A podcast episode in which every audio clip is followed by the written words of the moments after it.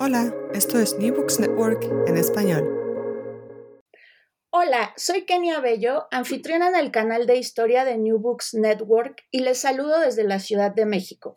Me encuentro con Sebastián Hernández Toledo, autor del libro La persistencia en el exilio, redes político-intelectuales de los apristas en Chile, 1922-1945, publicado en septiembre de 2021 por el Centro de Investigaciones Diego Barros Arana de la Biblioteca Nacional de Chile. La buena noticia es que pueden descargar este libro de manera gratuita en la página del centro. Sebastián, gracias por conectarte desde Santiago. Bienvenido. Muchas gracias, Kenia, por la invitación. Estoy muy honrado de que me haya invitado a, esta entrevista. No, el gusto es nuestro. Bueno, pues antes de iniciar propiamente con la conversación, deben saber que mi invitado es doctor en historia por el Colegio de México, maestro o magíster en historia por la Pontificia Universidad Católica de Chile y licenciado en historia por la Universidad Diego Portales. Sebastián, cuéntanos, ¿por qué decidiste volverte historiador? Bueno, la verdad es que estaba entre varias, entre varios caminos, entre ciencias políticas, sociología e historia. Sin embargo, eh, los libros de historia fueron los que tuve más cerca mío desde la infancia y, siempre tuve la pasión por la historia de Chile en realidad. Entonces, eso me llevó a que pensara que historia historia podía convertirse mi pasión en un trabajo, lo cual parece que la apunté. Así que desde ahí comencé ya con las lecturas y tratar un poco más de, seguir el camino que daba desde el colegio. Bien, y cuéntanos, ¿qué significó para ti estudiar tanto en Chile como en México? Porque, bueno, pues ya una vez que desde la infancia más o menos fuiste vislumbrando tus gustos, tus gustos, tu afinidad por la historia, eh, pues hay un trecho, un trecho largo, me imagino, entre los estudios de licenciatura en Chile y el doctorado en México. Eh, sí, la verdad es que lo primero fue en Chile un poco acomodarse a este cambio que hay desde el colegio a la licenciatura, es decir, pasar a la investigación, saber eh, encontrarse con nuevos textos, con nuevas formas de lectura.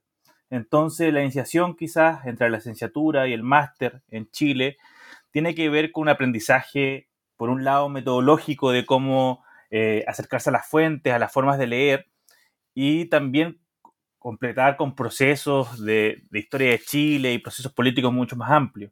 Entonces creo que en una primera etapa lo de Chile sí marcó eh, completamente lo que, mis herramientas para ser historiador y después México ya es una experiencia de vida distinta. Es decir, ya uno salir de su casa, salir de sus redes de familiares, sus redes amicales, eh, e ir a una experiencia completamente nueva. Yo la verdad que soy un fanático de México y, sobre todo porque me abrió las puertas a nuevos amigos, a nuevas amistades y también algo muy importante que es a nueva bibliografía. Es decir, eh, no solamente interesarme eh, por Chile y como decir, mirarnos el ombligo, sino saber de otras realidades, eh, sobre todo mexicanas, latinoamericanas. Y, creo que a partir de ahí se me sí, hice mucho énfasis en dar cuenta de una historia eh, más transnacional, ¿no? Es decir, encontrar eh, lo que pasa en Perú, investigar lo que pasa en Argentina, Brasil, México, por supuesto. Entonces, eso hizo que eh, se abriera un gran abanico de lecturas, un gran abanico de fuentes, que también hace que nuestros temas de investigación sean mucho más amplios, al igual que las redes y la número de importancia. Es decir, ya no solamente estamos preocupados de lo que podría pasar en Chile, sino que eh, nos preocupamos, por ejemplo, de las noticias de otros países, cómo están eh, las políticas culturales, las políticas sociales en cada uno de los países eh, que, somos vecinos y en todo el continente latinoamericano.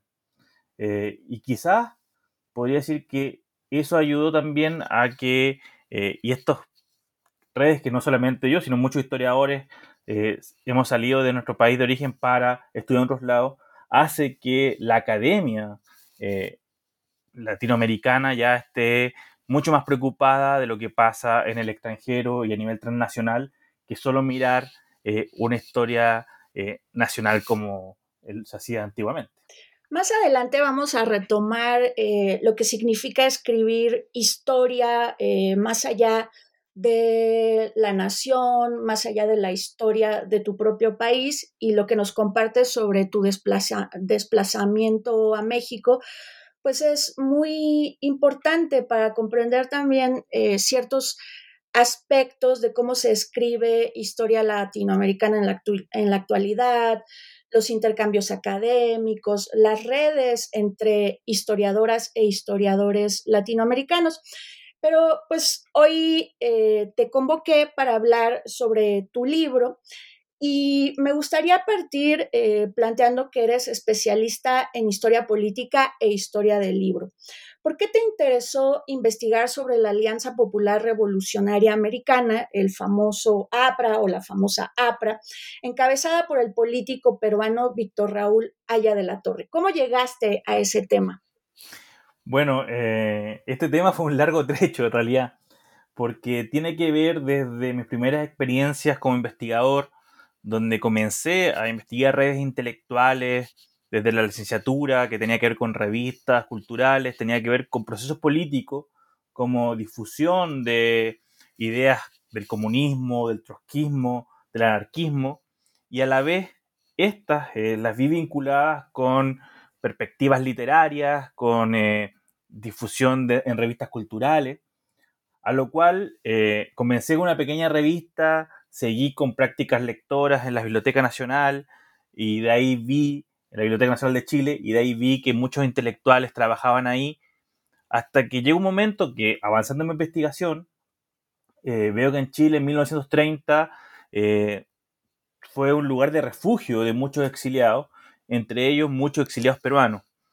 Entonces, eh, a partir de ese momento pude identificar a gente como Víctor Raúl de la Torre, a Luis Alberto Sánchez, por ejemplo, Luis Alberto Sánchez que ya estaba viviendo eh, en Chile, o Ciro Alegría, y desde ahí comencé a, ver este tema y poder hacer la vinculación.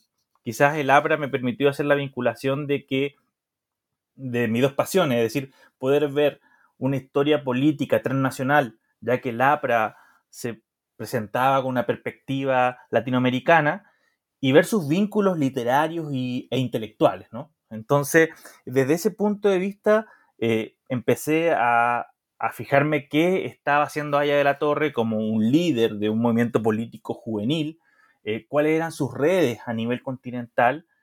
Entonces, LAPRA quizás fue no solamente eh, el, el, movimiento político que me surgió interés, sino que fueron sus redes y esta eh, omnipresencia, por decirlo de alguna manera, en todo el continente que, me permitía ampliar varias perspectivas que me interesaban para poder eh, desarrollar este, esta investigación ya eh, de más largo alcance, ¿no? Es decir, entonces, desde ahí creo que a la Torre, me, la Torre y el APRA en sí me generó, me abrió el camino para poder llenar todos los gustos que yo tenía frente a diversas formas de ver la historia, ya sea la historia política, la historia intelectual y la historia del libro.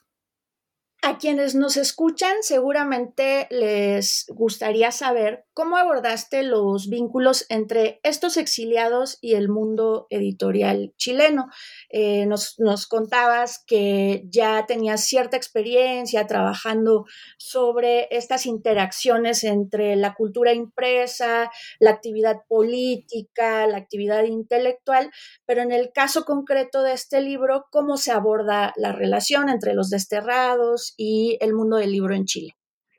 Es que cuando uno ve el libro eh, puede observar eh, un índice que es, bastante disímil entre sí. Es decir, en un momento estamos viendo eh, movimientos juveniles, en otros momentos estamos viendo ya debates políticos, ideológicos, fórmulas de partidos políticos, y tiene que ver con dos cosas. Por un lado es que el exilio eh, marca este tipo de pautas, ¿no? El exilio es una historia atrozo, el exilio hace que los sujetos que son los exiliados tengan que moverse por distintos ámbitos de la vida, es decir, eh, ámbitos universitarios, ámbitos políticos y ámbitos laborales. Y uno de esos ámbitos laborales eh, fue el libro. Es decir, muchos de ellos, de los exiliados apristas, encontraron refugio y trabajo en una editorial muy conocida en Chile, que es la editorial Ercilla, quizás la más importante en la década de los 30. Y al momento de eh, ser y el momento de que, que, ellos pudieron trabajar ahí, comenzaron unas nuevas fórmulas de edición, nuevas fórmulas de difusión del libro, de circulación de texto, donde todo su trabajo político lo abocaron hacia una editorial. Entonces, en ese punto yo tuve que eh, lograr vincular y matizar eh, estos, estos dos tipos, que es por un lado eh, la militancia política, sobre todo por querer publicar libros políticos, querer publicar ideología aprista, pero por otro lado, la del trabajador, la del trabajador en un oficio editorial. Es decir, que eh, publicar buenos títulos, eh, que hayan venta, que haya mayor inyección de recursos, que hayan buenas traducciones. Entonces, el exiliado, como tiene que sobrevivir junto con militar, quizás logra eh, este, logra unir estas dos partes de una manera muy concreta y hacer que el trabajo político de una u otra forma también se transforme en un trabajo editorial, pero un trabajo editorial quizás de un libro de masa, ¿no? De un libro como una novela rosa, o sea, de un libro como leer a Sherlock Holmes. Entonces, esos puntos fueron los que yo traté de abordar dentro de este, de este libro, es decir, ver cómo los apristas también tuvieron que hacer de su militancia, eh, adecuarla a las nuevas prácticas comerciales del libro para poder vivir, pensando que este era su trabajo. Me causa mucha curiosidad eh, la manera en que trabajaste en el libro sobre estos desterrados, que eh, los enfocaste a través de su actividad político-editorial, pero también eh, como mencionabas previamente, buscaste complejizar tu aproximación a este colectivo, a estos sujetos.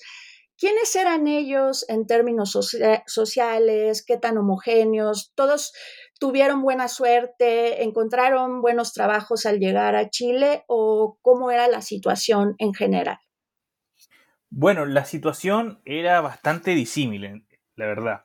Es decir, eh, pasan algunas cosas que son de bastante interés. En primer lugar, es el hecho de ver cómo, por ejemplo, la línea o la línea jerárquica de importancia dentro del APRA también se repitió en los trabajos eh, dentro de las editoriales. Por ejemplo, Luis Alberto Sánchez, que era la mano derecha de eh, Víctor Aurelio La Torre, o Manuel Sebane, que también es la mano derecha de él, tuvieron eh, puestos de trabajo bastante altos que ganaban casi como los directores de un diario, em, de un diario importante. Eh, tuvieron casa inmediatamente cuando llegaron, eh, lo fueron a buscar eh, otros políticos, a diferencia de un militante, podríamos decir, de base. O sea, un militante de base tuvo que trabajar en las bodegas, quizás le costó tener trabajo y tener casa, eh, tuvo que buscar otras redes de, apoyo, ya sean socialistas, anarquistas, que le costó mucho más poder integrar una vida normal. Eh, eso por una parte, y después gente que eh, no tenía una afinidad política muy fuerte, o sea, era media prista, pero estaba en, en, momentos de disidencia, digámoslo, por la metodología revolucionaria en los cuales, o política que ellos estaban llevando, eh, ellos también eh, no tuvieron ayuda. Un caso, eh, quizás el caso insigne es el caso de Ciro Alegría.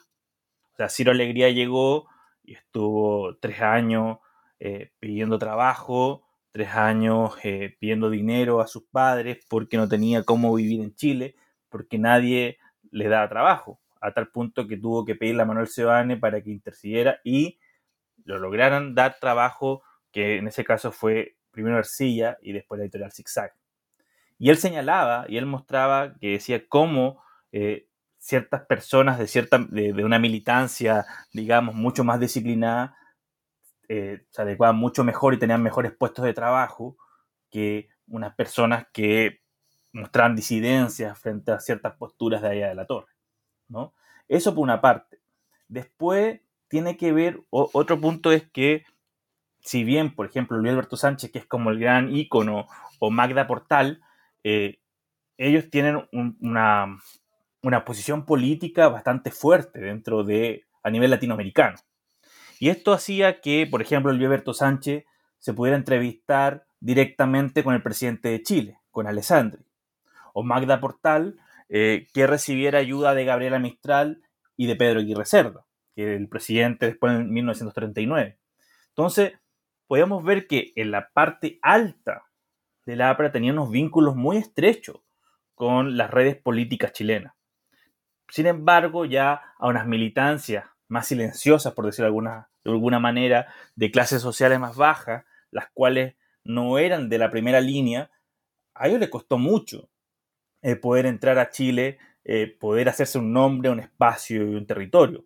De hecho, eh, yo creo que esa es una parte de las que se debería abrir camino a los nuevos investigadores que están con los exilios políticos en los años 30 en Chile, que tiene que ver en la pregunta de qué pasa con estos tipos de militantes que no tenían tanto renombre, no sabían leer quizás, no tenían educación, hacia dónde trabajaban y cómo eh, era su, forma de integración a la sociedad chilena.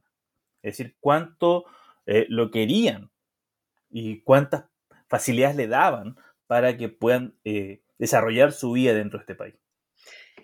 Tu trabajo, sin lugar a dudas, cubre un vacío historiográfico por lo que nos acabas de compartir, ¿no? se trata de entender mejor eh, cuál fue la experiencia de los exiliados peruanos eh, apristas en Chile. Y bueno, ahí dibujas distintas situaciones eh, que nos muestran la complejidad de esa llegada, de esa acogida en la sociedad de recepción que fue Chile. Y de manera más importante, ¿no?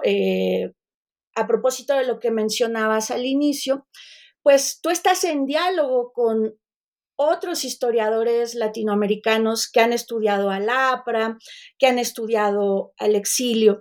¿Nos podrías compartir eh, con qué historiografía dialogas? Eh, ¿De qué manera te insertaste en las discusiones sobre los exilios, la política latinoamericana del periodo, pero también cómo te apartas de, esas discusiones que te pudieron haber influido? Bueno, eh, la verdad que tuve que, tomar eh, varias ramas, por decirlo de alguna manera, ¿no? Eh, primero, observar toda la parte del exilio, donde, por ejemplo, Pablo Yankelevich, que es uno de los, que, de los grandes referentes del exilio latinoamericano, señalaba y da ciertas coordenadas de cómo entrar hacia el exilio latinoamericano. Y junto con ello, ir viendo las nuevas perspectivas sobre los estudios de los exilios, eh, entendiendo de que había nuevos territorios, que había, nuevas formas de, entender de cómo se daba el exilio, ¿no? de cómo Chile era un territorio de exiliados, de cómo eh, las redes intelectuales también marcaban un punto. Entonces yo creo que, por ejemplo, Ricardo Melgar Bao es quizá el gran referente de lo que es la historia intelectual del exilio aprista y del exilio latinoamericano. Entonces, a través de esto comencé a ver de que eh, primero encontrar un vacío en lo que significaba el exilio chileno, ¿no? El exilio chileno y los estudios sobre exilio chileno están muy radicados en la época de los 70 con la dictadura de Pinochet. Entonces, se ha perdido un poco eh, las investigaciones eh, previos a ello, ¿no? Es, decir, hay muchas investigaciones, no tantas, pero del siglo XIX y después salta hasta el 70. Entonces hay muy pocas sobre esta década, eh, sobre esta, la primera parte del siglo XX. Y después entender este diálogo eh, que hay a nivel latinoamericano del APRA. Por ejemplo, ahí eh, Martín Vergel quizás es uno, es como el gran historiador del APRA a, nivel latinoamericano. ¿no? Entonces, desde esa perspectiva comencé a, seguir esta idea, Leandro César, eh, también eh, quien sigue más o menos la misma línea que tiene que ver con el exilio en México, Sebastián Rivera Mir, eh, y que él pasa después al libro, pudimos dar cuenta de, de estas nuevas formas de entender el exilio. Un exilio que quizás en la primera mitad del siglo XX es un exilio, eh, digo, con más trabajo académico, de difusión, porque tiene que ver con que las líneas de información, las formas de globalización que había en ese momento eran muy distintas a la segunda mitad del siglo XX. Es decir, eh, no existían cosas como, por ejemplo, la Operación Cóndor, no existían eh, un nivel de represión tan, tan fuerte como después de los, de los años 50, después de la Guerra Fría. Entonces, eh, y la clave ideológica estaba mucho más presente, digamos, es decir, encontrar nuevas opciones y nuevas formas de hacer ideología, nuevas formas de difundir ideas. Y desde ahí creo yo que empecé a ver y a tomar de cada uno de los, de los, eh, historiadores que trabajan estos temas ciertas ideas que sean importantes, ¿no? Entender cómo se desarrollan estas redes amicales, eh, cómo se dan eh, el, no, la recepción de texto, la recepción de estas personas, las formas de trabajo. Y desde ahí creo que ya teniendo a mi favor toda la gente que ha trabajado auxilio aprista, Leandro César, por ejemplo, también, eh, Genevieve Doré, eh, todos, ellos, todos ellos y ellas eh, han trabajado desde una perspectiva muy amplia lo que tiene que ver el APRA fuera de Perú, es decir, como, y, el exilio en sí. Entonces lo que yo intenté hacer es sacar herramientas e ideas de cada uno de ellos con sus estudios y a la vez proponer una, una historia eh, político-intelectual que tenga que ver no solamente con el lado, eh, digamos, este lado más monolítico, si lo decimos de alguna manera, que tiene que ver con el exilio, sino entender que la política eh, también tiene, tiene que estar ligada a cosas que son mucho más entrañables, mucho más sentimentales. Es decir, ver cómo, eh, es decir, cómo las pugnas entre las personas, también dan cuenta de cómo se van a ver los lineamientos políticos. Entonces, eh, quizás quise dar, y por eso, eh, por eso también tiene que ver que el índice es tan diferente entre sí, entre cada uno de los capítulos. Y tiene que ver porque es una historia que se va haciendo también con una experiencia muy personal de cada uno de sus eh, personajes que, que, trae el libro en sí. Entonces, esta historia personal está esos trayectos políticos eh, se influyen con eh, prisión, con estar lejos de la familia, con pasar hambre, eh, con no tener trabajo, con estar en un barco perdido. Entonces, todos esos momentos que, quizás uno los ve desde lejos, todas esas cosas cuando uno se mete, por ejemplo, en las cartas o en estas cosas que son mucho más personales, hacen que vea que la política grande que observamos un poco desde lejos, de grandes transformaciones y proyectos, eh, también influyen en estos, eh, gracias a estos sentimientos personales, ¿no? También influyen en estas cosas que a veces son muy chicas, pero que tienen que ver, por ejemplo, la lucha de egos, en el APRA es algo que está presente durante toda la década del 30 y que hace que Víctor Aya La Torre, eh, Magda Portal, Luis Alberto Sánchez estén en constantes peleas, por ejemplo, y que hace que se desarrollen pugnas de cómo va a ser una metodología ideológica del APRA, de cómo tener éxito, pero que todo eso surge por luchas de ego, por ejemplo. Entonces, eh, también este libro trata de prestarle atención a estos detalles que hacen que se forjen nuevos proyectos o nuevas trayectorias políticas e intelectuales en el continente esta última reflexión eh, es muy motivante, ¿no? A propósito de cómo el estudio del exilio peruano eh, tiene muchas dimensiones, incluida la, emotiva que, no había eh, considerado del todo. Y bueno, a propósito de lo que señalabas sobre la propia historiografía chilena, lo que se sabe sobre los exilios y Chile como país de recepción, eh, además de, eh, señalabas que hay periodos más estudiados y otros menos, como en el que te ubicaste. Eh, tu libro sobre las redes político-intelectuales de los apristas en Chile se estructura en cinco capítulos. Que buscan responder de manera central qué tan exitosa fue la implantación del APRA en territorio chileno. Mi pregunta sería, ¿Qué retos conllevó escribir esta historia binacional, Sebastián? Ya hablabas ¿no? de, mm, la necesidad de salirse de la perspectiva nacional, pero ¿qué retos implicó construir una historia más allá de los márgenes de la nación? Ya hemos hablado bastante sobre lo historiográfico y el diálogo tan rico que has mantenido con quienes te antecedieron, pero, por ejemplo, eh, ¿qué supuso en términos de fuentes? ¿Qué archivos visitaste? ¿Qué está detrás de esta investigación y su escritura a nivel de una historia binacional transnacional?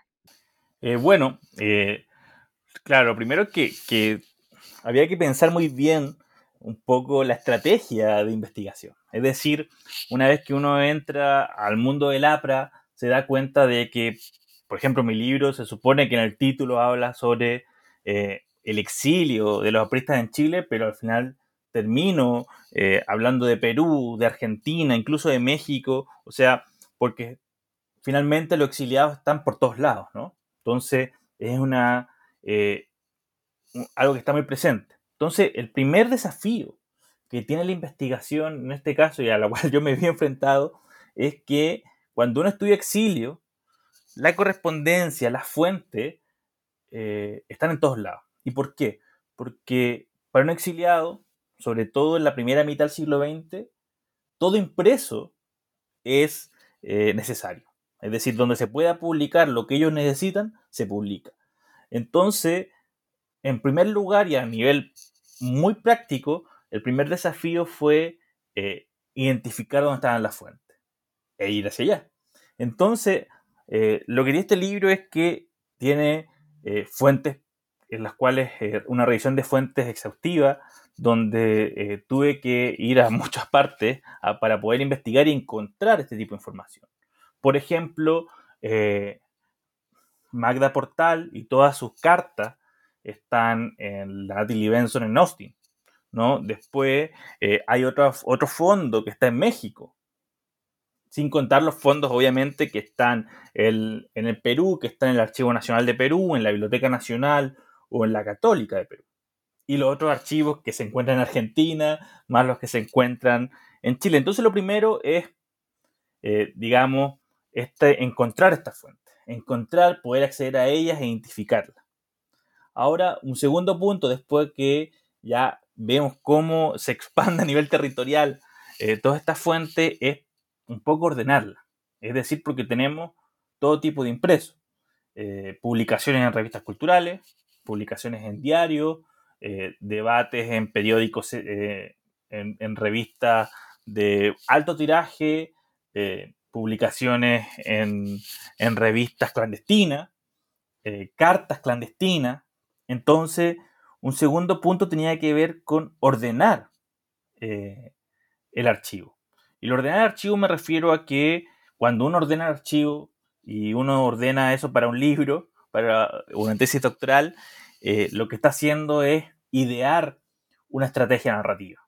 Es señalar cómo eh, podemos contar una historia la cual tenga un orden de lectura y tenga una estrategia narrativa en la cual no solamente estamos mostrando eh, información, sino una especie de dimensión literaria, la cual pueda enganchar a un lector y enseñarle y mostrarle de manera entretenida, pero también de manera concisa, todos los trayectos políticos y ordenarlos, ordenarlos narrativamente. Entonces yo creo que ese segundo desafío también fue importante, porque hay un tipo de fuentes que son muy distintas, es decir, cómo eh, empezar a ver cómo eh, diferenciar las cartas personales que se escriben desde la cárcel en Perú hasta las otras que se escriben desde tu trabajo tranquilo en Santiago, o los debates políticos que se dan dentro de diarios clandestinos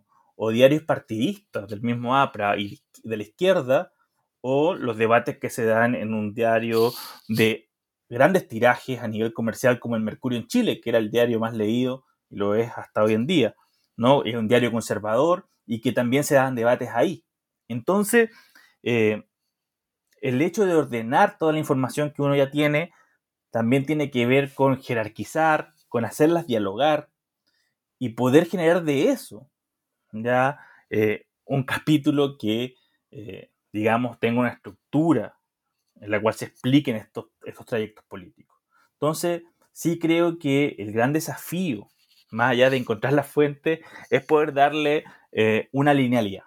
Es decir, encontrar estos problemas y espacios y ver cómo se solucionan, porque al igual que la vida común, uno siempre está en varios ámbitos, ¿no? en varios focos. Entonces, si bien alguien, habría que pensar como uno lo haría, ¿no? Si bien alguien está peleando con una, por una carta con alguien, en un diario puede explicar algo eh, de un tono mucho menor, mucho más mesurado, ¿no? Entonces, eh, tratar de un poco meterse en esa experiencia y es ver eh, en qué momento están escribiendo, cuáles son las cartas de enojo reales. Entonces, también entender esa diferenciación entre el espacio muy personal y pasional, digamos, y el espacio político en el espacio público, ¿no?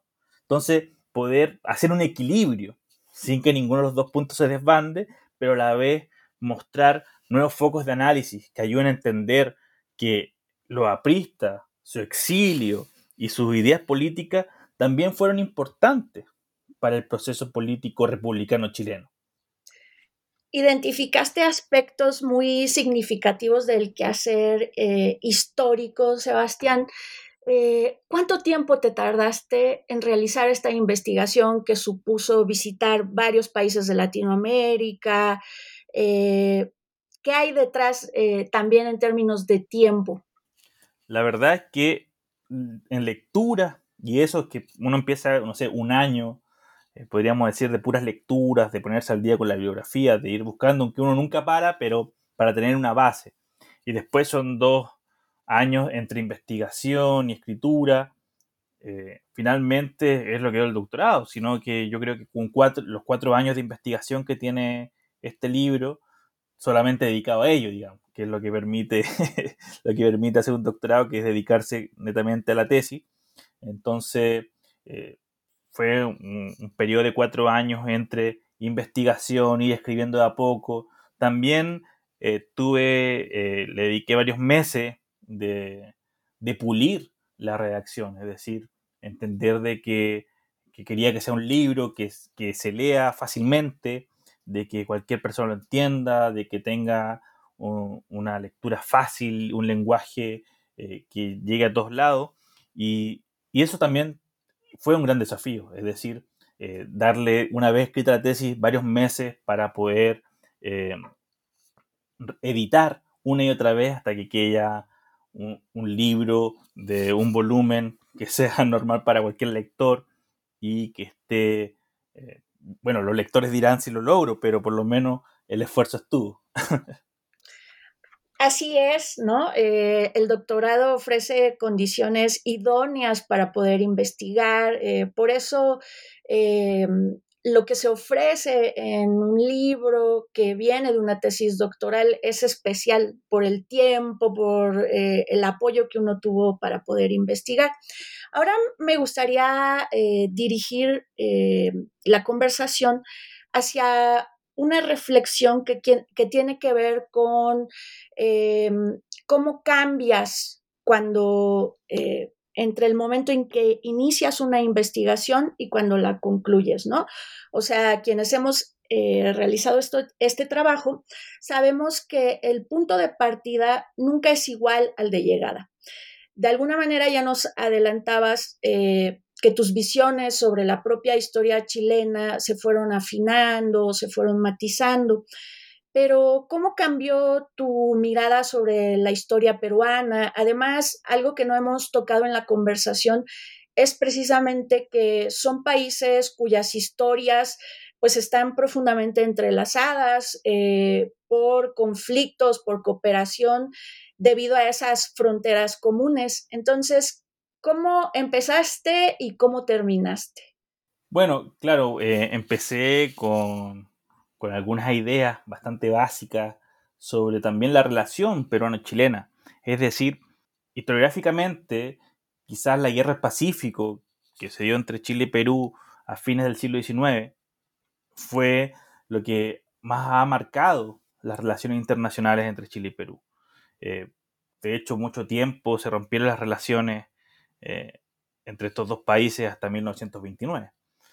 Eh, entonces, las primeras ideas, yo el, otro día miraba mi primer índice tentativo en el cual había muchas cosas que uno propone, ¿no? Es decir, uno muestra que puede encontrar algo acá, que puede encontrar ciertos matices, de que hay una, por ejemplo, una influencia completa del Partido Aprista Peruano el Partido Socialista, eh, cosas así, ¿no? Y después, a medida que uno va leyendo, va investigando todas estas hipótesis que uno lanza en un principio, las matiza o ya netamente eh, las cambia, ¿no? Entonces, eh, primero comencé a ver este matiz del Partido Socialista. O sea, el Partido Socialista no es una influencia completa del aprismo, sino que tiene cierta recepción a ciertos símbolos, ciertas ideas, pero ya después el Partido Socialista, por estar en democracia, eh, se vuelve mucho más importante que, el APRA y es de los partidos socialistas más importantes en el continente durante la década de los 30. Em, y, uno, y se comienza a ver lo, difícil que fue la primera mitad del siglo XX eh, peruano. Es decir, eh, dictadura tras dictadura, mucho exilio, mucha represión, y, uno observa cómo eso va, decanta quizás en, tres líneas muy concretas de la derecha de algunos años de, Perú, es decir, esta una derecha tecnocrática, otra derecha eh, autoritaria, eh, otra derecha más demócrata, digamos, entonces, o, populista. Entonces vamos viendo de que eh, quizás el, por ejemplo, eh, el contexto político que vive Perú tiene que ver de cómo, se, cómo surgen y se consolidan los movimientos políticos desde los 30 y los 40 en ese país. Y esta idea hace de que eh, proyectos como el Abra, que era un proyecto, digamos, bastante exitoso a nivel latinoamericano, porque todos hablaban de, ello, en Perú solo vivía en represión y, genera también ciertas ideas, eh, como decía eh, Ricardo Melgarbao, este martirologio en el cual tienen los apristas, surge por el exceso de represión que ellos tenían. Entonces, también hace ver que eh, entender un poco más de Perú, entender un poco más del proyecto y también, yo sé que, quizás esta es una, una reflexión muy facilista, digamos, pero pero para toda la gente que escuche y que no está tan eh, metido en la historiografía peruana, observar de que estas ideas, quizás antagónicas, de que desde, desde la guerra del Pacífico siempre han tenido problemas Chile y Perú, quizás los desencuentros eh, son menos que eh, la búsqueda de encuentros eh, del encuentro de las relaciones internacionales. Es decir, hay una constante intención desde los políticos, ya sea de Perú o de Chile, de poder vincularse, generar amistad, generar reconocimiento cultural y generar un diálogo constante, sabiendo que la política de tener un buen vecino tiene que estar presente, ¿no? Y, y quizás, y es por eso que a mí me interesa mucho, por ejemplo, este, este enfoque que es sobre la, el, debate de Arica, que, son, que durante 30 años eh, hubo constantes indicios, eh, proyectos para resolver este conflicto. A tal punto que lo, resuelve, lo resuelven dos dictadores, que supone que los dictadores, y sobre todo la primera eh, mitad del siglo XX, lo que más tienen son auges de nacionalismo, ¿no? Esta idea de ser nacionalistas de tomo y lomo, pero son los primeros que eh, logran generar una solución rápida eh, y ya terminar con el conflicto de Tacne-Arica eh, y resolver esta, estos desencuentros diplomáticos. Entonces, todas estas búsquedas de soluciones hacen que vean que en la política, más allá del nacionalismo, digamos, básico, en la política es elemental y así lo muestran las mismas prácticas de los diplomáticos de buscar una solución y de encontrar una y otra vez, y no solamente ellos, sino las distintas fuerzas políticas que hay en los países, de buscar estos vínculos que se rearman, que, que sean constantes, no solamente porque tiene que que son vecinos, sino también por las relaciones económicas, por las prácticas sociales, por la migración. Entonces, todos esos elementos eh, se muestran importantes. Y yo quizás eh, podría, ya para concluir esta idea, eh, señalar que eso fue lo más importante dentro de investigación. Entender que estos matices, estas dimensiones que antes yo no la tenía en cuenta, también marcaban un significado especial. Yo mucha información de la que saqué para mi libro, la saqué desde los archivos de los distintos consulados, ¿no? Porque ellos sí daban unas, em, unos diagnósticos muy detallados sobre cada problema que pasaba en uno u otro país.